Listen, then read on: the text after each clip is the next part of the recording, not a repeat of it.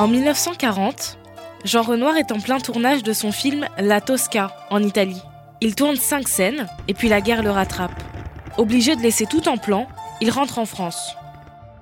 À des milliers de kilomètres de là, le réalisateur américain Robert Flaherty écrit à Renoir et le supplie de venir aux États-Unis pour tourner des films. Renoir répond J'aurais honte à laisser tomber mes compatriotes quand tout va mal.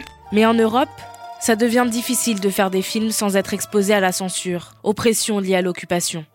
Alors, le 31 décembre 1940, il se résigne et part pour New York. Il tournera six films aux États-Unis. Je vous raconte tout ça parce que des Français qui partent monnayer leur talent à Hollywood, ça ne date pas d'hier. Dans les années 90-2000, ils ne partent plus parce qu'il y a la guerre, mais surtout parce qu'en France, le cinéma de genre a toujours du mal à s'imposer.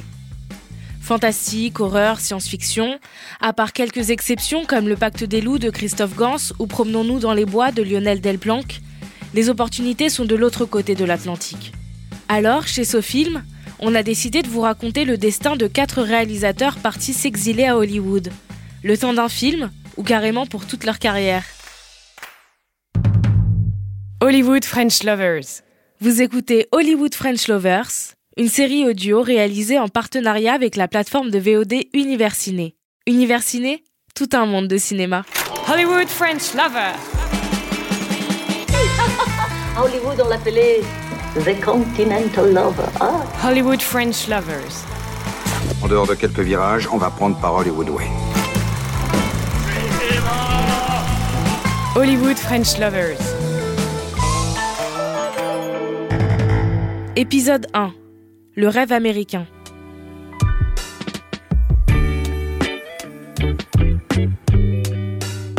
L'histoire de ces réalisateurs, elle ne commence pas à Hollywood.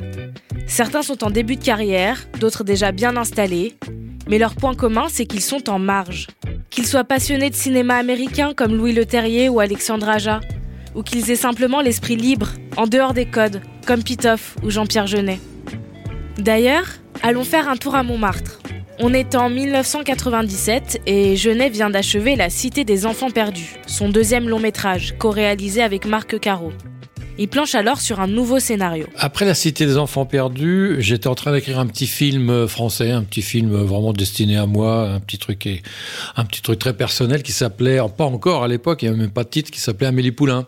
Et puis j'avais du mal, j'arrivais pas à trouver le, centre du thème, etc. Et puis c'est à ce moment-là qu'on m'a parlé d'Alien. Alors ça m'a fait hurler de rire parce que je parlais même pas anglais. euh. Et puis euh, dans ces cas-là, évidemment, vous dites tout ce qu'ils ont envie d'entendre, c'est-à-dire vous n'avez pas la grosse tête, tout ça. Et puis ils avaient vraiment adoré La Cité des Enfants Perdus, qui est devenu un film culte petit à petit. Mais à l'époque, euh, en France, on était un peu brocardé. Euh, On avait fait l'ouverture du Festival de Cannes. On avait un peu, les gens euh, le- levaient un peu les sourcils. Et mais eux, les Américains avaient déjà adoré. Donc ils, me disaient, mais c'est plein d'idées. on voit que vous avez beaucoup d'idées. Et puis on pense que c'est moins risqué pour faire une suite d'Alien de prendre, de prendre un risque, même avec un réalisateur qui parle pas anglais. Donc je me suis retrouvé à Hollywood, euh, dans les studios de la Fox, et puis j'y croyais tellement pas euh, que, que j'étais très décontracté, quoi. Jean-Pierre Jeunet n'y croit pas vraiment. Après tout, il est un ovni en France, alors pourquoi un studio américain irait le chercher pour prendre la suite d'une saga aussi énorme qu'Alien? Mais bon, il se dit qu'il pourrait quand même rencontrer le studio. Et puis l'inespéré se produit. Attendez, ça bouge. On dirait qu'il y a une vie, une vie organique. Je devais rester 24 heures et puis on m'a dit il faut rencontrer quand même Peter Chornin, le grand euh, boss de la Fox. Donc je suis les, les 24 heures se sont transformées en 10 jours et à l'issue des 10 jours, euh, je suis en train de faire la queue avec mon interprète euh, chez à Disneyland dans une attraction avec un couloir interminable et là elle me dit euh, ça y est, j'ai une réponse, tu fais Alien. Et là, je suis pris d'une colique instantanée. et les couloirs étaient interminables, on pouvait pas faire demi-tour. Je sais pas comment j'ai survécu à cette attraction. Et voilà, c'est parti comme ça. Je suis rentré à Paris et on m'a dit effectivement, c'est confirmé. J'ai repris l'avion trois jours après. Ma vie a basculé en trois jours. Et là, j'aurais pu détourner l'avion pour pas y aller, que je l'aurais fait tellement j'avais pas envie. Et puis je suis passé par New York euh, rencontrer Sigourney Weaver. Elle a montré un tel enthousiasme que du coup, ça m'a motivé. Et puis voilà, l'histoire a commencé comme ça. Jeunet s'approprie complètement Alien. Et il emmène même avec lui un petit jeune qui fera bientôt parler de lui. Il s'appelle Louis Le Terrier et il est à l'époque assistant.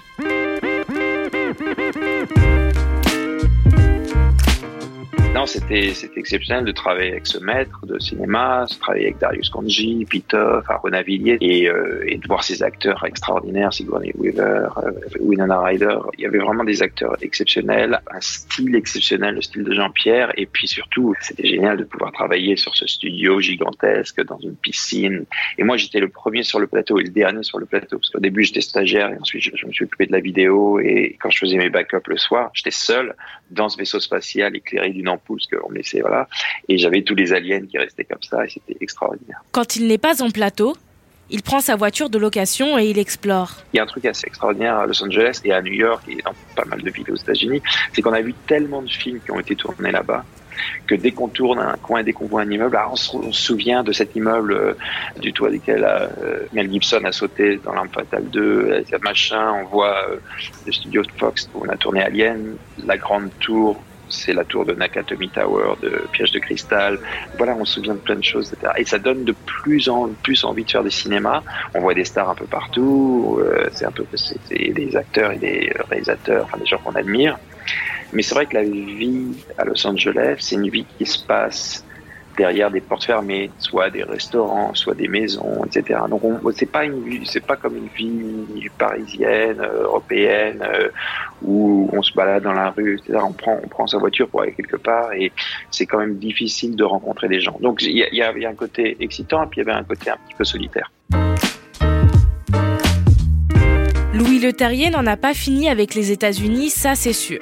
Et Jean-Pierre Jeunet profite de la liberté que lui laissent les studios pour faire venir d'autres collaborateurs français. La fois que ça a été très très sympa avec moi, ils m'ont dit tu amènes qui tu veux, amène toute une équipe française si tu veux. Ils étaient disposés à ce que je me sente le plus à l'aise possible, même si ça coûtait plus cher. Donc on était les, les sept nains à Hollywood, et il y avait les sept français, il y avait ma script, il y avait mon premier assistant, il y avait mon monteur, il y avait Pitoff qui faisait les effets spéciaux, qui supervisait les effets spéciaux, il y avait mon chef opérateur Darius Konji, et il y avait encore deux personnes que j'oublie aujourd'hui, Dominique Pinon, et il m'en manque encore une. Voilà, on était les sept petits Français euh, à Hollywood. Pour le petit rôle de Dominique Pinon, c'est Sigourney Weaver elle-même qui aimait l'idée et l'appel, très enthousiaste. Alors on était en préparation et puis euh, on, on, parlait du casting et puis je lui parle de Dominique. Non, c'est elle qui me parle de Dominique Pinon. Elle me dit mais ça serait génial si tu le prenais euh, aussi dans ce film. Je dis ben on va l'appeler. Donc on l'appelle et j'ai vu Sigourney se mettre à genoux devant le téléphone pour supplier Dominique de venir. Alors Dominique à l'autre bout à Paris, il n'y croyait pas une seconde. Il se disait c'est une blague. Et en fait il est venu et il a, il, voilà il l'a fait. Dans sa valise, Genet emmène aussi Pitoff, son responsable des effets spéciaux. Il lui demande même de chapeauter la seconde équipe qui tournera des scènes d'action et des cascades. C'est sa première expérience de réalisateur et ça lui donne envie. Paris, 1830. Tandis que la révolte approche, un homme est sur les traces d'un tueur sans visage. Trois ans après Alien, il réalise en France Vidoc, le premier film tourné en numérique de l'histoire du cinéma avec Gérard Depardieu et un tout jeune Guillaume Canet. Gros budget, décors impressionnants, effets spéciaux, on sent une envie d'Amérique chez Pitoff, lui qui a une trajectoire un peu hors du commun. Moi, quand je faisais Vidoc, j'avais jamais, j'avais jamais tourné de film même pas de court métrage. Hein. Donc, ce qui me portait quelque part à, à, me tourner vers les US, en sens où, ayant pas ce passé d'écriture, euh, en France, voilà, les trucs qu'on qu qu serait amené à me proposer ne seraient pas forcément ce qui m'aurait plu. Etc. Voilà, la dynamique de la France n'était pas vraiment dans ma dynamique et dans moi ce que je voulais faire. Alors en 2003, quand on lui propose un film de super-héroïne avec un gros studio américain, il accepte sans hésiter. Ben, en fait, après Vidoc, déjà je devais, je devais, je devais refaire un film avec Depardieu et il m'avait proposé de faire un truc qui, après, qui, qui s'est fait après, qui s'appelait euh, Tais-toi et qui était une, une, sorte de comédie euh, comment d'aventure, euh, d'action, etc. Et en fait, Gérard voulait faire ça. Donc vraiment, c'est vraiment au sortir des vidéos, je commence à, à, travailler avec un scénariste pour pour pour avancer là-dessus. Et on, on, commençait à avoir un truc qui était plutôt euh, qui était plutôt cool. Gérard était vachement content. Et, euh, et, et, en fait, dans, dans Tais-toi, au départ, il y avait, euh, il devait y avoir un, accident euh, pour que les deux personnages se, se, rencontrent. Et moi, bon, moi, dans la vie, j'ai une passion qui est l'aviation, hein, et donc je voulais euh, que, le, que ça démarre avec un, problème d'avion. Donc, t'es parti sur ce, sur ce truc-là. Et, euh, et, en fait, pas de bol, euh, quoi, pas de bol. ouais, c'est moins qu'on puisse dire, hein, arrive le 11 septembre, et tout d'un coup, tout ce qui était lié à les avions, c'était même pas la peine d'amener un avion sur, sur, dans un film ou, ou quel que soit. Donc le film est resté un petit peu à la trappe. Et puis après, c'est Weber qui a récupéré le projet et qui, qui l'a fait. Et euh, voilà. Donc, donc, au sortir de ça, j'ai- comme ça plusieurs projets. Hein. J'ai des agents américains qui m'ont euh, qui m'ont contacté. Euh, parce que à l'époque, Vidocq avait fait un petit peu de bruit dans le, panorama du monde. et J'étais un peu le, hot guy, le, mec qui sort un petit peu du lot, qui a fait un film bizarre et tout le bordel. Et euh, donc je signe avec avec cette agence qui à l'époque s'appelait euh, Endeavor et qui commence à me faire faire le, tour des comment des studios pour faire des rendez-vous pour me présenter à eux. Et puis c'est là que je rencontre la productrice qui avait en charge Catwoman, avec qui euh, on s'entend, etc. Et puis elle, commence à me proposer euh, à Warner. Warner euh, dit ouais, pourquoi pas, etc. Il m'envoie à Paris un producteur pour me rencontrer. Les trucs sont enchaînés, ils m'ont proposé Catwoman. Tandis que Pitoff serre la main de la Warner et s'embarque dans une aventure inespérée, à Paris, un jeune réalisateur et son meilleur ami scénariste essuient l'échec de leur premier long métrage, Le Clivant Furia, un film de science-fiction inspiré du cinéma d'exploitation américain. Derrière ce projet, il y a Alexandre Jouan-Arcadie, qui signe ses films de ses initiales, Aja, et Grégory Levasseur, deux potes du collège qui aiment les films d'horreur et qui rêvent d'en réaliser un, à la française. Alors en fait, l'origine d'Haute Tension, c'était avant tout de, faire un film de, pur suspense, de pure tension, de pure terreur, mais surtout une opportunité de, rendre hommage à tout ce cinéma assez euh, féroce et euh, viscéral euh, américain des années 70. C'est-à-dire Wes Craven de La dernière maison sur la gauche, Toby Hooper de Massacre à la tronçonneuse. C'est vraiment ce cinéma-là euh, qu'on voulait euh, euh, faire renaître quelque part avec, avec un hommage qui était, qui était haute tension.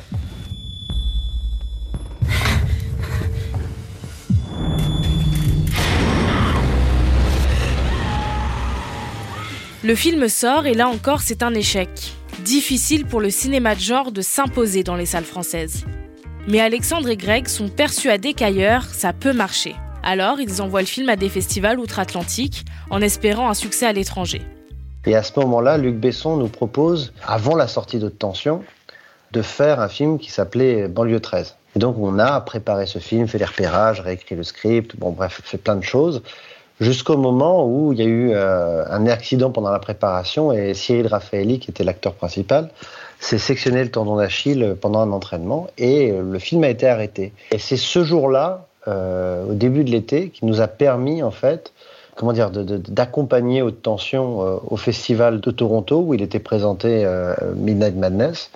Et c'est au festival de Toronto où vraiment le l'étincelle américaine euh, a eu lieu. C'est-à-dire que c'était euh, nous, euh, avec Greg Levasseur, avec qui j'avais fait le film, on était là-bas, on en profitait, c'était l'Amérique. euh. Euh, voilà, on avait prévu une petite excursion aux chutes du Niagara pour aller les voir. Et puis d'un coup, le lendemain de la Projo, il y a eu un, buzz euh, énorme. Il y a eu beaucoup de distributeurs américains qui ont voulu acheter le film pour le sortir au cinéma. Il y a eu beaucoup d'agents qui ont voulu nous rencontrer. Et c'est ces agents-là qui, euh, quelques mois après, nous ont demandé de venir à Los Angeles. Pour ces deux fans de cinéma bis, la machine qui est en train de se mettre en marche dépasse toutes leurs espérances. Parce que non loin de là, un vieux monsieur qui a fait trembler toute l'Amérique a vu leur film. Alexandre et Greg, très contents du succès de Haute Tension aux États-Unis, ne l'auraient jamais cru. Et pourtant, Wes Craven veut les rencontrer. Alors, il y avait une relation avec Wes Craven qui était une relation euh, extrêmement euh, euh, étrange parce que c'est sur une couverture de l'écran fantastique ou de Mad Movie que je rencontre Greg Levasseur en sixième. C'est Shocker de Wes Craven et c'est ça qui va faire qu'on va commencer à se parler et devenir inséparables et les meilleurs amis du monde et les collaborateurs toujours encore aujourd'hui. Donc c'était déjà Wes Craven qui nous avait euh, fait nous rencontrer. Derrière, c'est euh, évidemment les Griffes de la Nuit et tous les Freddy qui ont euh, un petit peu scellé notre, notre, amitié. Euh, Haute Tension a failli ne pas se faire à cause d'un d'un fait divers sordide euh, qui a suivi Scream euh, en France au moment où on monte le financement. Donc Wes Craven était toujours là quelque part en arrière-plan et, et, quand en fait Haute Tension lui est, lui est montré, il pense à nous pour un autre scénario qui s'appelait The Waiting, qui était un scénario surnaturel d'une maison hantée. On lit ce scénario-là, on aime beaucoup, donc on le rencontre Wes Craven avec sa, productrice de l'époque qui est Marianne Maddalena. Et euh, on se rencontre euh, alors qu'il est en, tournage de Curse à l'époque, euh, et pour parler de ce film surnaturel.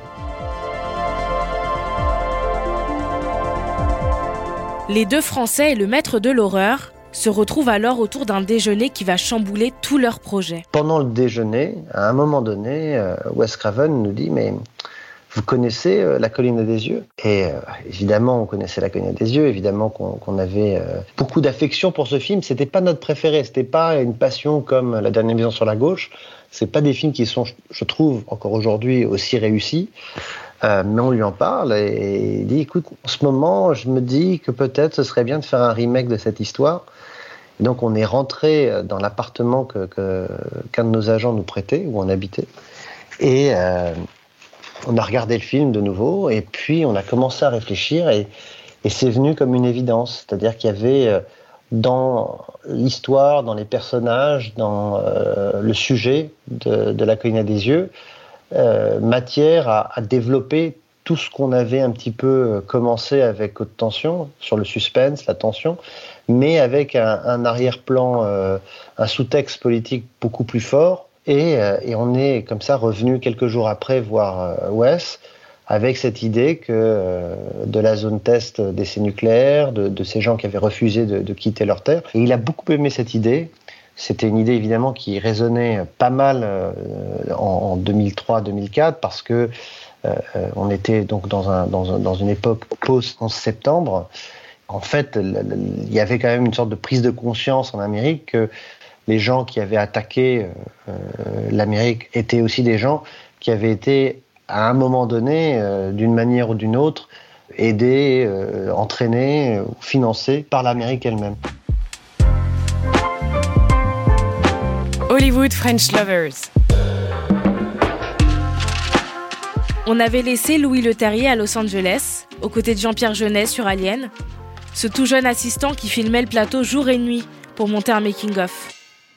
Eh bien, après avoir travaillé avec nul autre que John McTiernan et Brian De Palma, il est repéré par le plus américain des réalisateurs français, Luc Besson.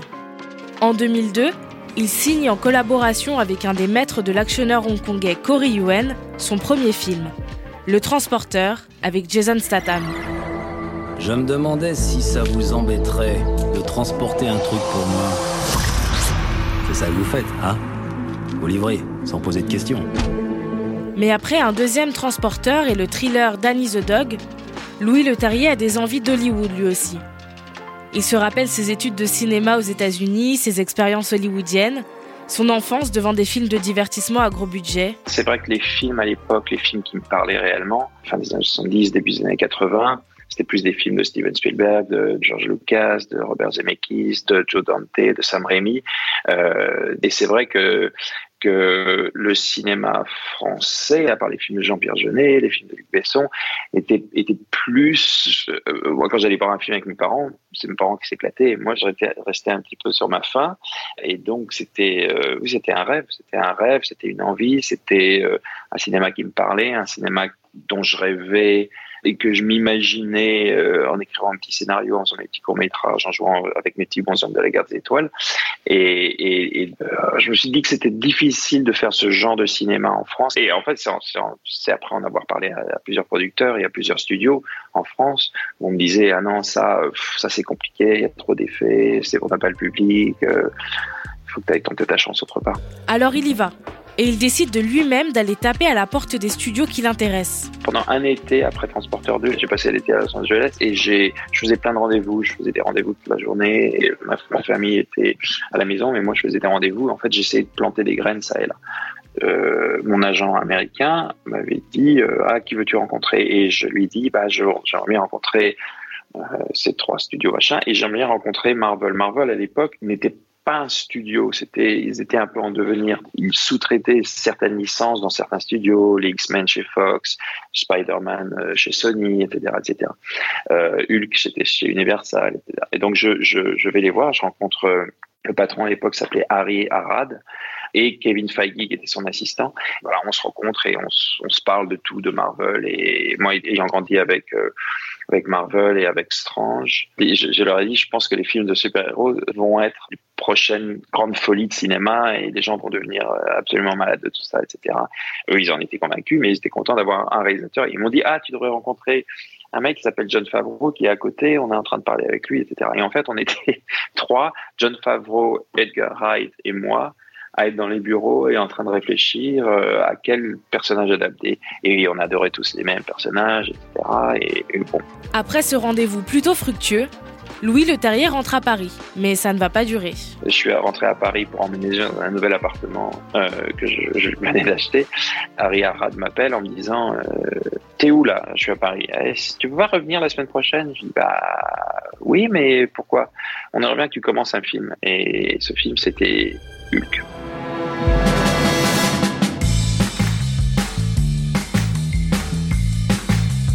Le décor est posé, le casting est fait. Vous avez rencontré Jean-Pierre Jeunet, Pitoff, Louis Leterrier et Alexandre Aja, et ils vous ont raconté leur rêve hollywoodien et le début de leur expérience dans la Cité des Anges. Quatre réalisateurs liés par une envie commune exploser les cloisons d'un cinéma français qu'ils jugent trop replié sur lui-même.